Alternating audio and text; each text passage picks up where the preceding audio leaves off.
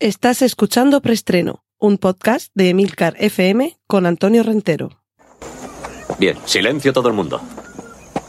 Motor. Sonido. Claqueta. Escena 1, toma primera.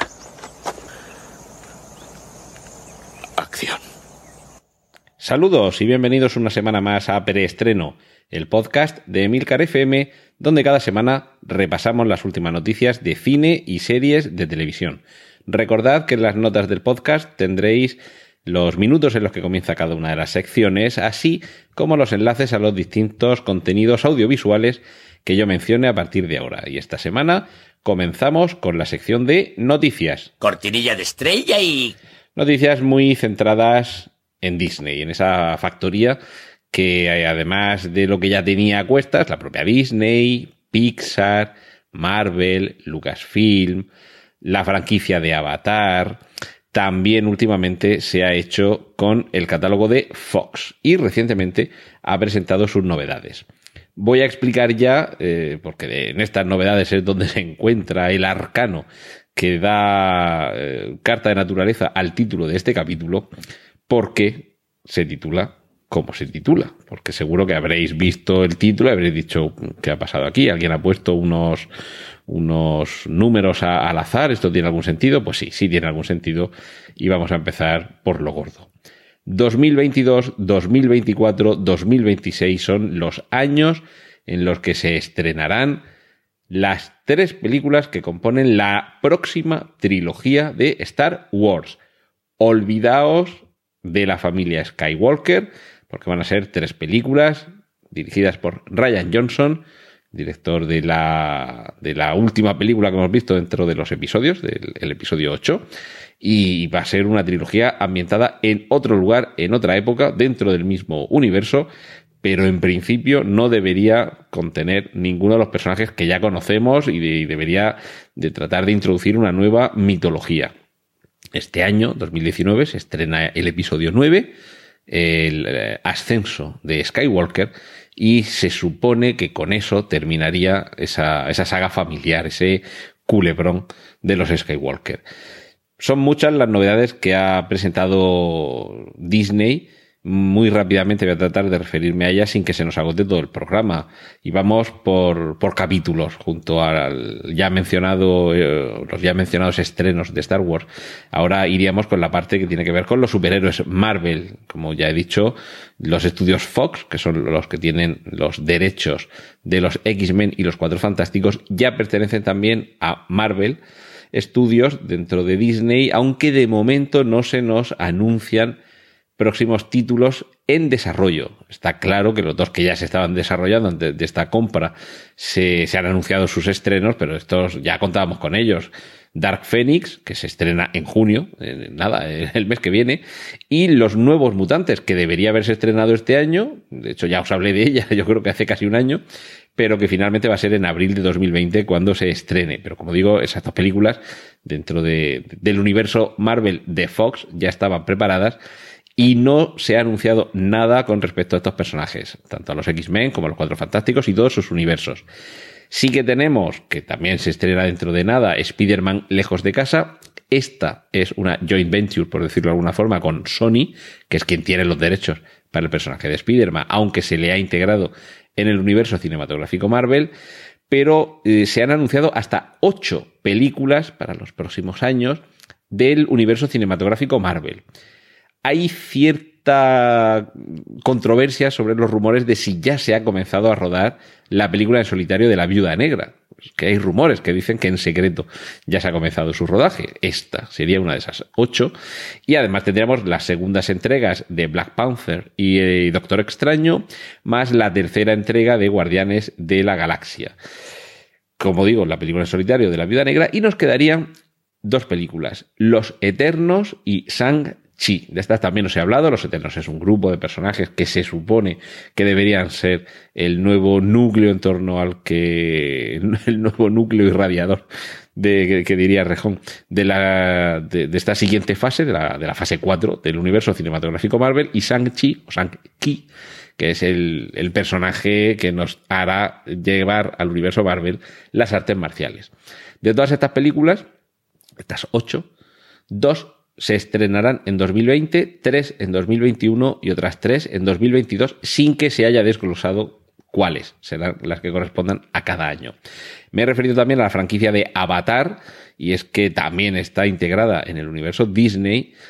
James Cameron está, se supone que desarrollando, es decir, que todavía no habrían empezado a, a rodarlas todas, pero se supone que está desarrollando cuatro secuelas, la primera de las cuales se va a estrenar en 2021, es decir, que se debe rodar entre este año, el año que viene, y luego meterle postpro.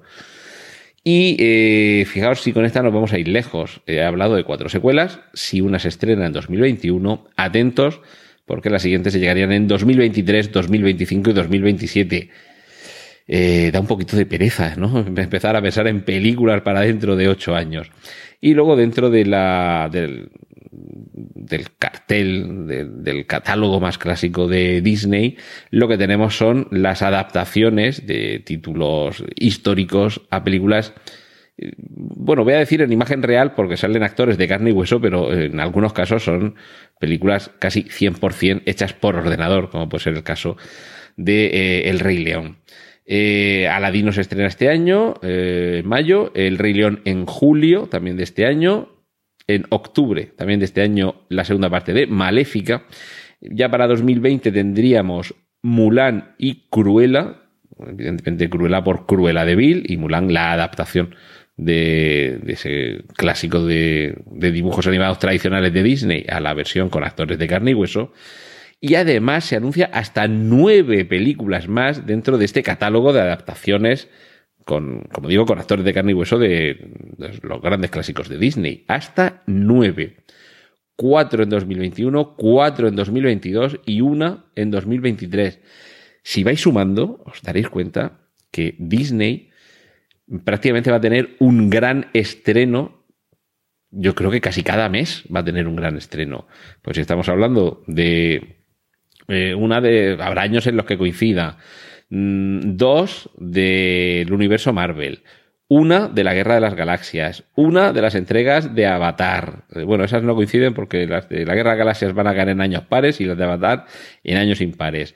Eh, eh, cuatro de, de, este, de este universo carne y hueso de Disney. Ya iríamos por siete. Pero es que además tenemos Pixar que Pixar nos espera con Toy Story 4, Frozen 2 y Espías con disfraz en este año en el que estamos. Ya eh, nos habríamos ido a 10 películas Disney, eh, porque para los años siguientes, 2020, 2021, también van a, tener eh, dos entregas de Disney Pixar y tienen catalogados hasta el 2023, perdón, catalogados no preparados hasta el 2023 un total de otros siete largometrajes. Es decir, que ya casi estamos, pues eso, en una película de las grandes cada mes procedente de Disney.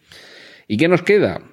Pues nos queda perteneciente también a, Disney, porque es la casa que lo está produciendo.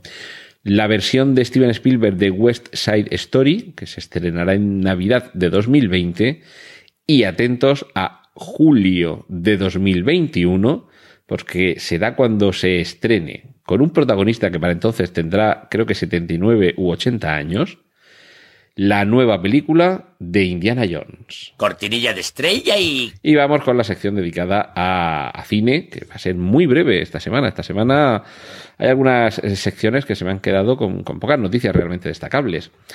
Os voy a poner el enlace de Infierno bajo el agua. Es una película que nos lleva a Florida después de que haya tenido lugar un, un tornado.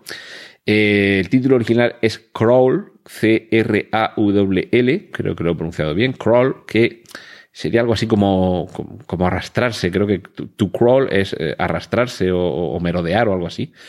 Y nos traslada, como digo, a un pueblo de Florida en el que ha llegado un huracán, ha quedado anegado por el agua, todo está inundado y se quedan eh, los protagonistas atrapados en el sótano de una casa. Problema. Sí, vamos, quiero decir, problema añadido. Si es que esto ya no era un problema bastante importante, lo de quedarte atrapado en un sótano de una zona que está inundada. El problema es que va van a aparecer unas criaturas acuáticas terroríficas. Produce Sam Raimi y eh, además esta película, titulada aquí en España Infierno bajo el agua, el director es, yo os lo diré, cómo se llama el, el director. Eh, bueno, es el, el director del remake de Las colinas tienen ojos, que creo que era Alexander Aja, Aya o algo así, creo que era como, como se llama este, este señor. Y como, como protagonista, eh, Alexandre, Alexandre Aya. Y como protagonista femenina tiene a la guapísima Calla Escodelario, que la hemos visto en una de las últimas entregas de Piratas del Caribe, y que es a la que le va a tocar estar asustada bajo el agua. Como digo, el, el tráiler, eh, tenéis el enlace en las notas del podcast, y realmente esta semana no hay muchas más noticias sobre películas que no procedan de ninguna creación previa. Así que nos vamos a otra sección, que suele estar bastante nutrida otras semanas, pero que en esta ocasión también tenemos solamente una película de la que hablar. Cortinilla de estrella y... Y se trata de Hellraiser. De nuevo, de nuevo, volvemos a tener eh, un proyecto con los cenobitas acechándonos detrás de los movimientos de esa caja china, de esa configuración de lamento que hace que se convoquen a nuestra realidad a estas, eh, a estas criaturas terroríficas. En este caso, de momento como escritor, porque también ha dirigido algunas películas, pero de momento está vinculado como escritor, David S. Goyer, que por mencionar algunos trabajos anteriores suyos, eh, baste eh, con recordar que está detrás del guion de The Dark Knight, El Caballero Oscuro. creo que es una, eh, una garantía de que, de que podemos encontrar una historia interesante. Lo cierto es que solamente la premisa de, todo lo que había detrás de, de, estos relatos, de estas novelas que debemos a Clive Barker, ya da para que alguien con un mínimo de talento nos pueda ofrecer una historia más que interesante. Yo no sé al final si hubo seis, siete, ocho partes de Hellraiser. Yo recuerdo solo las tres primeras, pero es que creo que después hubo alguna, alguna más.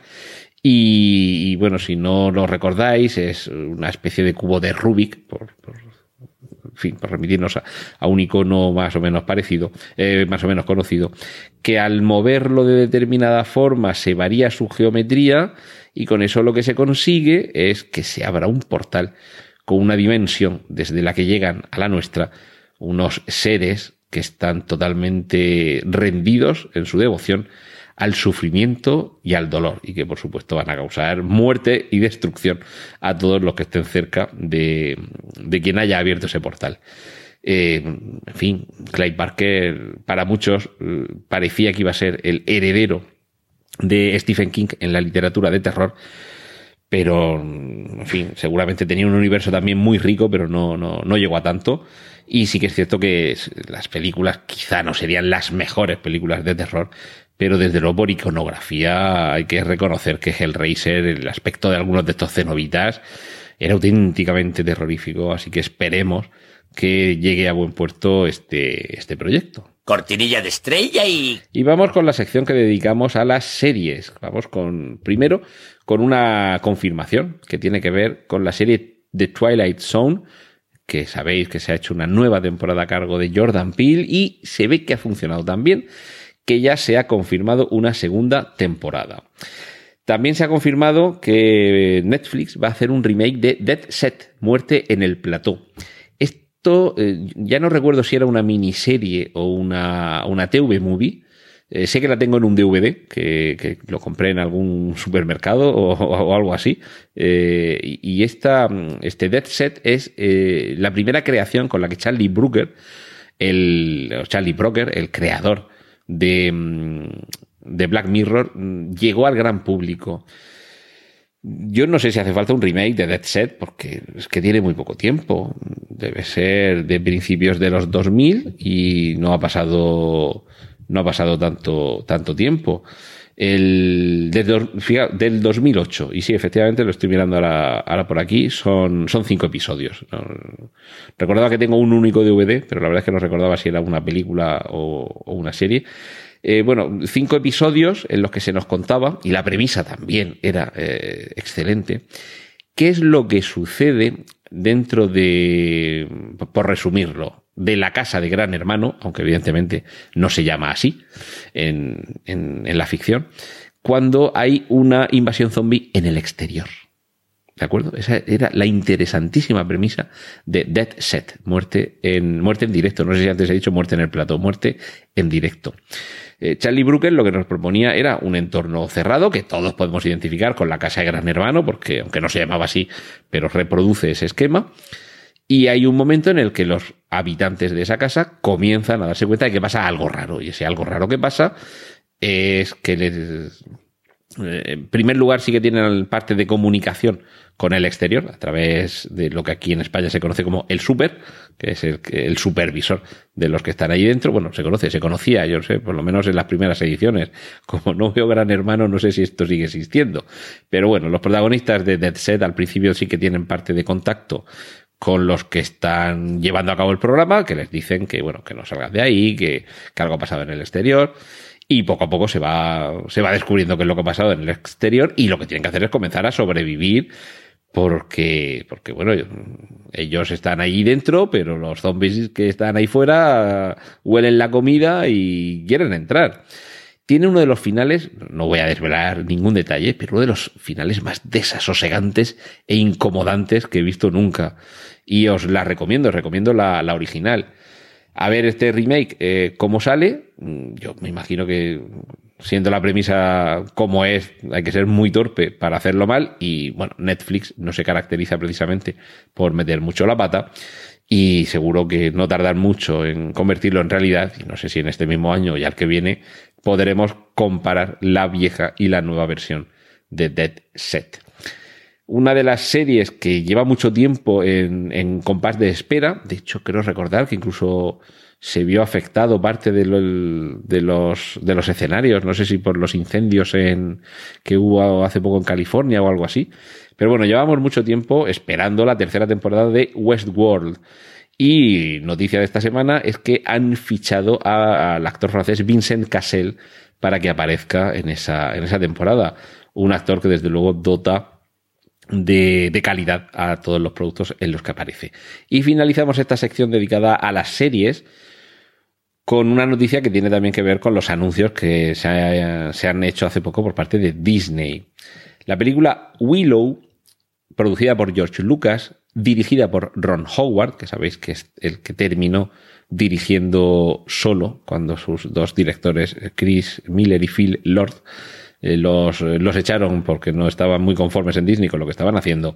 Pues bien, eh, la forma que tuvieron un poco George Lucas y Ron Howard de quitarse la espinita de no haber conseguido el primero los derechos para adaptar al cine El Señor de los Anillos fue esta película que cualquier fan del Señor de los Anillos puede eh, reconocer inmediatamente distintos elementos que hace que tengan puntos en común. Pues bien, esa película del año 1987 se va a convertir en una serie de televisión. Y esto lo ha anunciado el propio Ron Howard y yo creo que podemos convenir en que por un lado quizá no hacía falta, que quizá tal y como estaba la película ya estaba bien, pero que el universo nos presentaba Willow era tan, tan fascinante que mm, con todo este revival que hay ahora del Señor de los Anillos, el Hobbit y Juego de Tronos, sería un poco estúpido no aprovecharlo, eso sí, para hacer un producto de calidad. No creo yo que Disney, eh, igual que he dicho antes que Netflix no se caracteriza por meter la pata a Disney tampoco, así que vamos a esperar que el producto sea eh, más que digno. Yo estoy convencido de que lo será. Cortinilla de estrella y y vamos con la sección que dedicamos a los cómics. Fijaos que acabo de mencionar a Phil Lord y Chris Miller. Y es que los han contratado en Sony para que amplíen el Spider-Verso, ese universo generado eh, dentro de, todo lo que rodea al personaje Spider-Man, sobre todo con esta película que se estrenó hace poco, Spider-Man Un Nuevo Universo, o en inglés Spider-Man, creo que es Into the Spider-Verse, que a mí me ha parecido una de las mejores películas de superhéroes que se han hecho jamás con esa, con esa riqueza de estilos, con ese, con ese tratamiento de los personajes, con esas subtramas también engarzadas. Una película valiente y que, si habéis visto la película, ya sabéis que da lugar a, distintas posibilidades, cada una de ellas más, más atractiva. Pues, pues bien, con Sony Pictures y por cinco años han firmado un acuerdo, por lo visto, a cambio de un saco lleno de billetes estos dos directores, eh, más creaciones cinematográficas que tengan que ver con este multiverso spidermaníaco. Eh, vuelve otro de los personajes que, que, en el cine y con Nicolas Cage eh, no podemos decir que ha sido una de las más acertadas adaptaciones de, de los personajes Marvel, pero ahora vuelve, eh, en fin, eh, ve, veamos qué es lo que son capaces de hacer con él. Os voy a añadir también unos enlaces a unos pequeños teasers. Se ve realmente muy poco, pero ya podemos ir un poco captando la atmósfera de lo que se nos va a, ofrecer en la serie secuela de Watchmen. Debo decir que tienen muy buena pinta. Seguro que hay muchos eh, talibanes del Watchmen que ni siquiera consideran que la película merezca existir, pero hay otros muchos a los que incluso nos parece mejor el final de la película que el final del cómic. Y lo siento, Alan Moore, que sé que me estás escuchando. No tiene ningún sentido, ninguno en absoluto, lo del pulpo cósmico, que estamos hablando del hombre más inteligente del planeta. ¿Cómo se le va a ocurrir esa chorrada? Eh, bueno, esto era mi versión de Old Man Yell at Clouds. Eh, muy rápido, el tráiler de el nuevo tráiler de Spider-Man. Eh, yo os lo diré. Mm, la película que se estrena ahora de Spider-Man, lejos de casa, que no me, no me salía. Aparece Misterio, este personaje, que comenta algo que nos hace darnos cuenta de que estamos realmente ante el epílogo de la fase 3 del universo cinematográfico Marvel, después de lo que ha sucedido en Vengadores Endgame. Yo no voy a mencionar nada, ved el tráiler, en fin, si lo han puesto en el tráiler y algunos lo consideran spoiler, pues tiempo habéis tenido de ver Endgame, pero yo por si acaso, en esta ocasión, si ya sabéis que yo los spoilers no les tengo ningún miedo, pero por si acaso no voy a mencionar qué frase se pronuncia en este tráiler de Spider-Man lejos de casa, que nos da una pista, una pista bastante importante relacionada con eh, Vengadores Endgame. Y por último, también voy a añadir eh, en las notas del podcast el tráiler de la temporada final de Legión. Una serie muy a reivindicar, creo que se habla muy poco de esta serie y quizá hay quien la enmarca automáticamente en el segmento de serie de superhéroes y la descarta y se equivoca. Se equivoca quien haga eso cortinilla de estrella y... Y concluimos por esta semana con una noticia que tiene que ver con las adaptaciones procedentes, en este caso, de la literatura. Daisy Ridley, la actriz a la que sobre todo conocemos por eh, su personaje protagónico en, en la última trilogía de la Guerra de las Galaxias, va a encarnar a Ofelia, uno de los personajes más importantes de la obra literaria de, de William Shakespeare. Y eh, en este caso, una película uh, con una ambientación de época magnífica, eh, lo que tenemos además es un reparto más que interesante, pero de verdad muy interesante. ¿A quién tenemos por aquí? Pues tenemos nada menos que a Naomi Watts y a Clive Owen. Si esto os parece poco, esperaos a todo lo que tendré que contaros por aquí la semana que viene en preestreno. Un saludo de Antonio Rentero y por favor, id al cine, ved vídeos, ved películas y permaneced atentos a vuestras pantallas. ¡Y corten! Gracias por escuchar Preestreno. Puedes contactar con nosotros en emilcar.fm barra preestreno, donde encontrarás nuestros anteriores episodios. Genial, la positiva.